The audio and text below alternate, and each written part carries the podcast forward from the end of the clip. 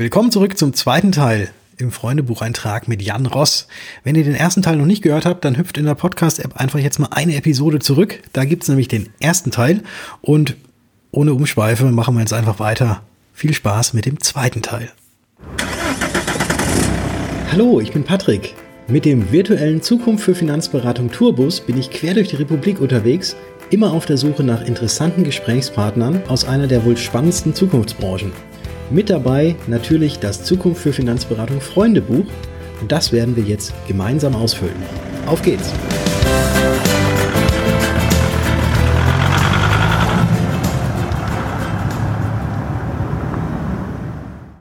Familienzeit oder Freundetrip? Familienzeit. Auf jeden Fall. Also ich hoffe, das war jetzt auch das, was du erwartet hast. Aber definitiv. Das, das Schöne an meinem Job ist, dass ich ja grundsätzlich viel durch den, durch den Job unterwegs bin. Ich auch in der Branche, glaube ich, viele äh, Freundschaften schon geschlossen habe, aber auch ohnehin viele meiner Freunde versprenkelt sind in Deutschland und ich dadurch all das, wenn ich mal unterwegs bin, gut verbinden kann, ähm, auch mal Freunde zu treffen. Und dann äh, ist doch der Trip, den ich dann äh, mache, dann doch auf die Familie fokussiert. Schokolade oder Obst?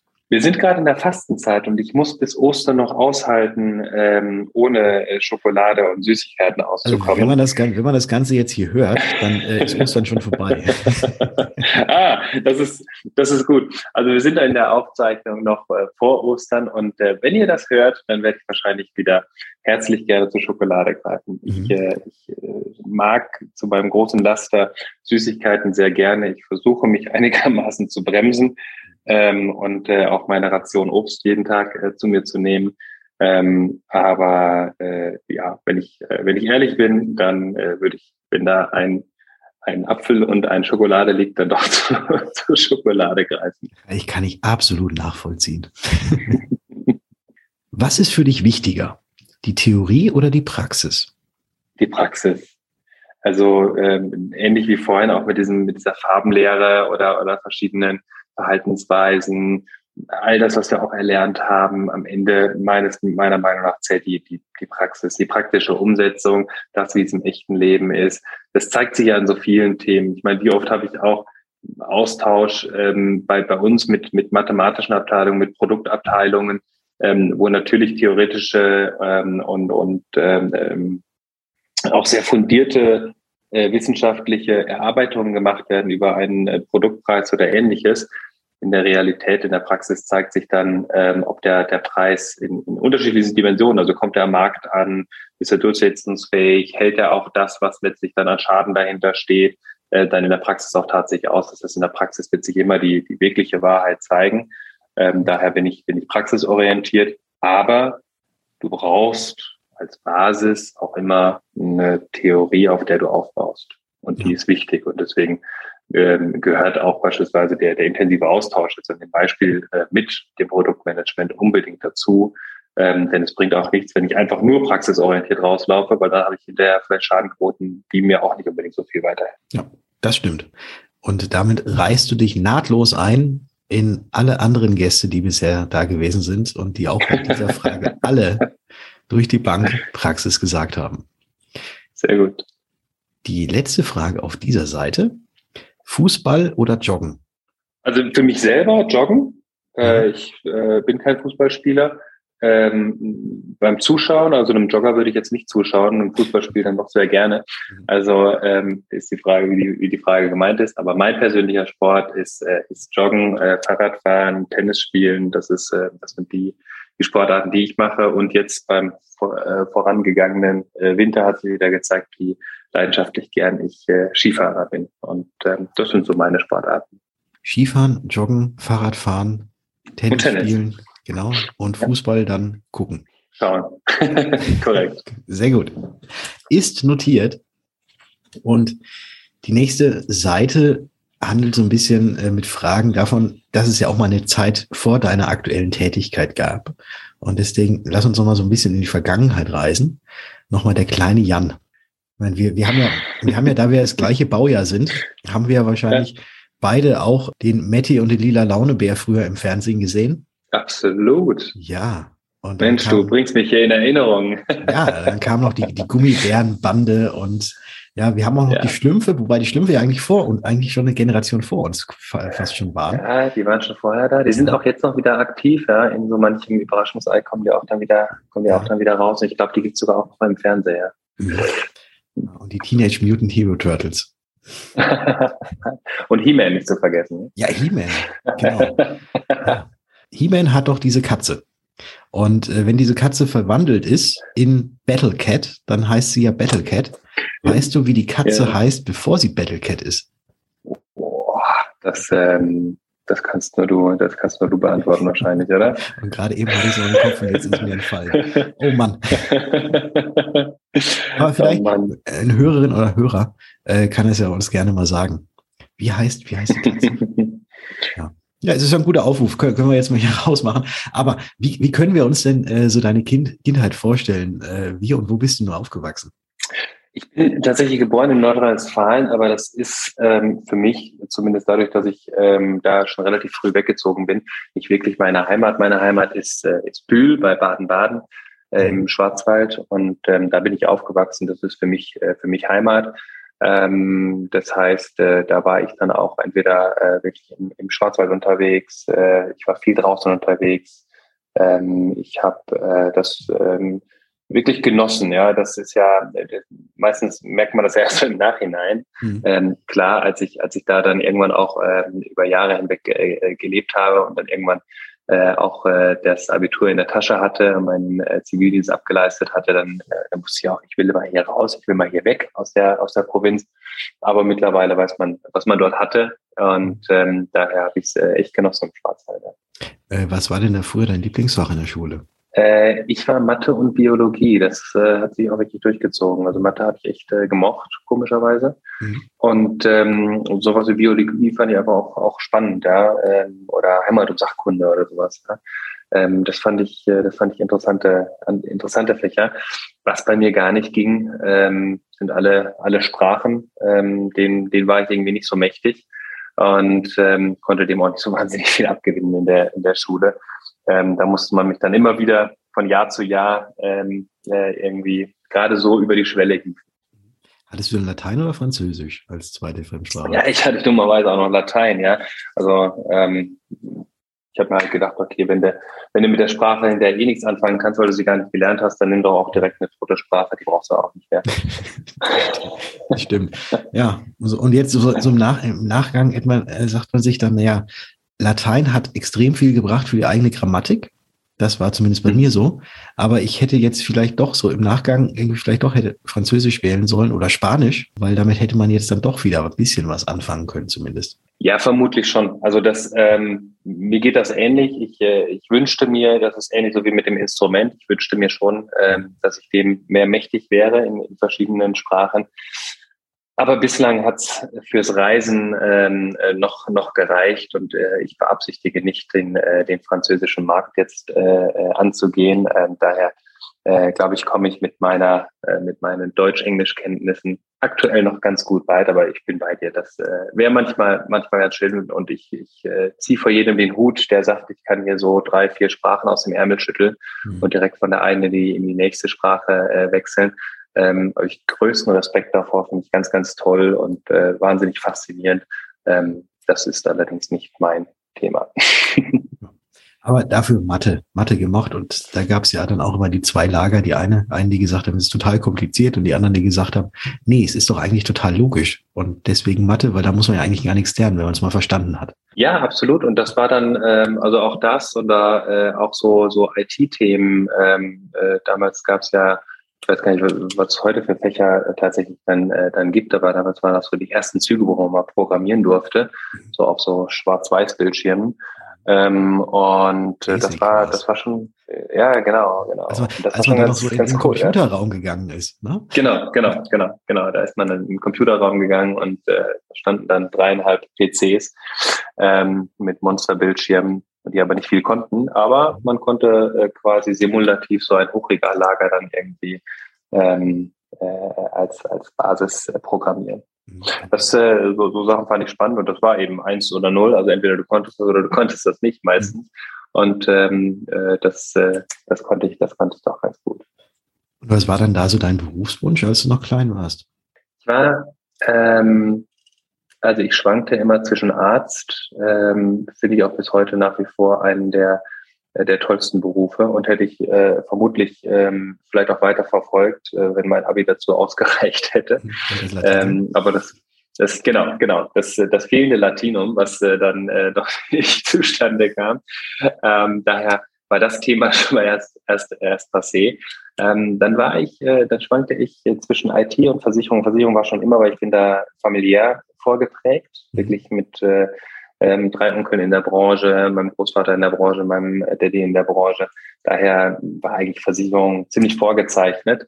Ähm, IT wäre auch ein Thema gewesen. Ich hatte äh, zu Schulzeiten meine eigene IT-Firma sogar gegründet mhm. und ähm, habe äh, Beratungsleistungen sogar für große Unternehmen geleistet. Für die Firma Bosch äh, war ich beispielsweise in der, in der Beratung, in der IT-Beratung äh, mit meiner kleinen eigenen Firma unterwegs, mit der Firma CEAG und so. Also das, äh, das war eine spannende Zeit. Ähm, das war einfach die Zeit, in dem noch ganz, ganz viele Leute ganz, ganz wenig Ahnung von, äh, von IT hatten und Gott froh waren, dass sich da überhaupt jemand mit auskannte.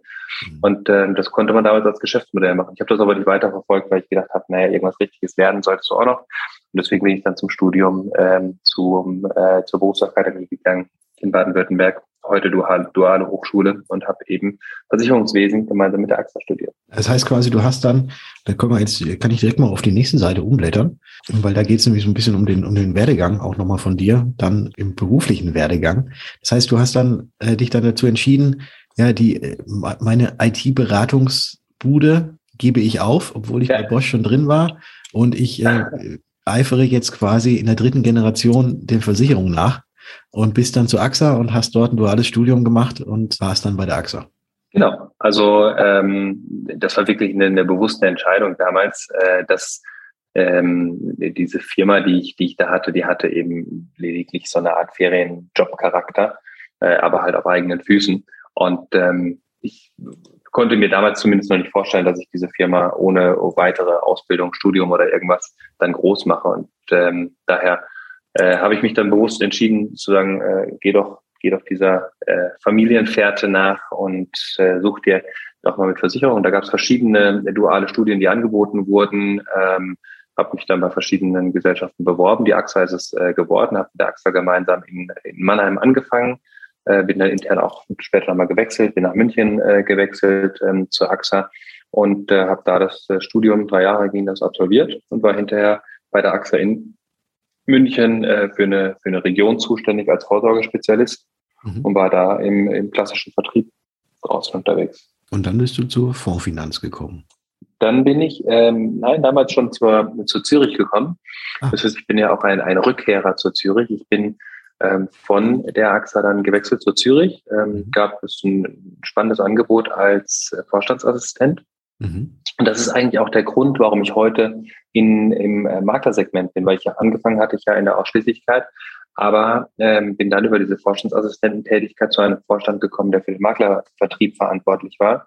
Und ähm, somit bin ich wirklich mitten reingespült worden in diesen, in diesen Maklerkanal. Und darüber habe ich dann die Fondsfinanz kennengelernt, meine, meine nächste äh, Station. Und dann von der Fondsfinanz zu Inter und jetzt wieder zurück zu Zürich. Richtig. Ich habe hier noch weitere Fragen stehen. Und zwar, wenn ich dein jüngeres Ich heute fragen würde, was dich an einem heutigen Beruf so fasziniert, was würdest du ihm antworten? Den, den, den, den Austausch mit den Menschen. Also das ist ähm, wirklich das, was mir am meisten Freude macht. Wir hatten das Thema ja vorhin schon mal, diese, diese Faszination für verschiedenste Geschäftsmodelle, Ausrichtungen, dass man dort permanent was für die eigenen Themen adaptieren kann. Natürlich gibt es mir auch wahnsinnig viel, wenn man dann Themen, die man eben sich eben durch diese Kontakte, durch diese Menschen dann, dann aufsammelt, verarbeitet in einer eigenen Strategie und Ausrichtung, gemeinsam äh, mit den, mit den Mitarbeitenden ähm, weiterentwickelt zu einer, zu einer klareren DNA, jetzt nur bezogen auf eine Zürich und dann damit erfolgreich ist. Und man merkt, das funktioniert und ähm, plötzlich ähm, gehen, gehen äh, Umsätze nach oben, Makler kommen auf deine Veranstaltung, Makler möchten mit dir zusammenarbeiten und, und äh, kooperieren. Ähm, wenn man dann merkt, dass es, dass es funktioniert und zwar eben, wie gesagt, durch die Menschen, durch die Mitarbeitenden, durch die ganzen vielen Kontakte, die man, äh, die man hat. Das ist das, was es doch am Ende meiner Meinung nach ausmacht, ähm, dass man einfach ja mit Menschen aktiv und erfolgreich sein kann. Jetzt steht hier die nächste Frage, was macht dir deinem Job am meisten Spaß? Aber da verzichte ich drauf, weil du das ja auch schon gerade eigentlich, also nicht eigentlich, du hast es ja schon beantwortet, da können wir ganz groß Menschen hinschreiben. Deswegen formuliere ich die Unbedingt. Frage mal so ein bisschen um.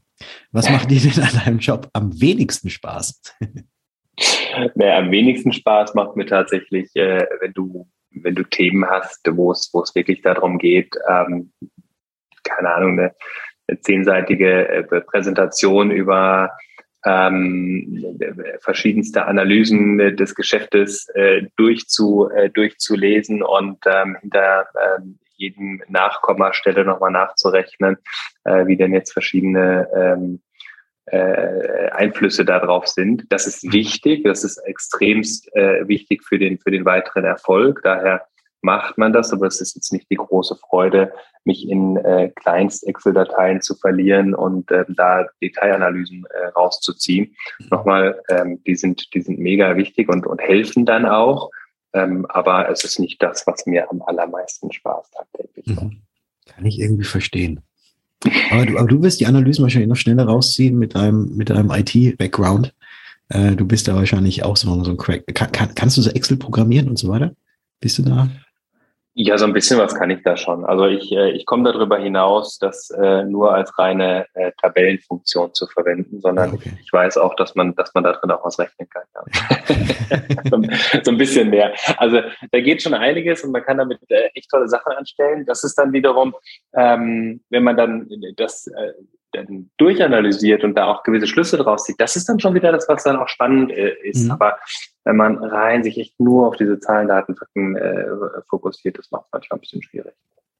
Wenn wir uns jetzt nochmal vorstellen, du wärst nochmal ganz am Anfang deines Berufsweges und bist da jetzt äh, so drin und ähm, was würdest du eventuell anders machen, als so, wie du es bisher getan hast? Gibt es irgendwas, wo du deine Schlüsse draus gezogen hast und sagst, ah, nee, das hätte ich eigentlich, wenn ich es von vornherein anders, so wie ich es jetzt mache, gemacht hätte, dann wäre es viel einfacher gewesen? Also es wäre wahrscheinlich vieles äh, viel einfacher gewesen, wenn man das so machen würde, wie man es heutzutage macht. Ja, denn ähm, man, man hat ja mittlerweile ein, ein, anderes anderes Wissen über manche manche Themen. Man weiß manchmal, wie man wie man ankommt oder auch nicht ankommt. Also Früher ist man auch manchmal mit einer Idee einfach rausgepoltert äh, und, und hat sich äh, gedacht, weil man selber ja die Idee hatte oder das vielleicht auch für gut befunden hat ähm, und hat damit so ein bisschen auch die, die Kolleginnen oder Kollegen äh, überrascht. Ähm, das macht man heutzutage ein Stück weit intelligenter und, und bindet vielleicht Menschen vorher etwas früher ähm, in, in Themen ein ähm, und äh, versucht die vorher ein bisschen äh, abzu, äh, abzusprechen, um einfach die verschiedenen Perspektiven auch mit, mit zu involvieren. Und da war man früher vielleicht ein bisschen mehr von der Mentalität, dass man gesagt hat, ja, warum klingt doch alles gut? Ich habe mir das sehr gut überlegt und dann hau ich mal einen raus. Das macht vielleicht heute nicht mehr so. Aber ich bin so ein bisschen weg davon zu sagen, das würde ich anders machen, weil ich würde es schlichtweg nicht anders machen, denn die Erfahrung musst du erstmal aufbauen, um es dann eben anders machen zu können. Und deswegen bin ich um jeden auch Fehler oder, oder verschiedene Themen, die mal nicht so gut gelaufen sind, auch echt froh, weil ähm, die führten doch dazu, dass du der bist, der du heute bist und wie du heute dastehst. Mhm. Und ähm, deswegen vermeide ich es immer zu sagen, ah, das hättest du anders machen müssen, sondern die Erfahrung ist doch das, was am Ende ausmacht.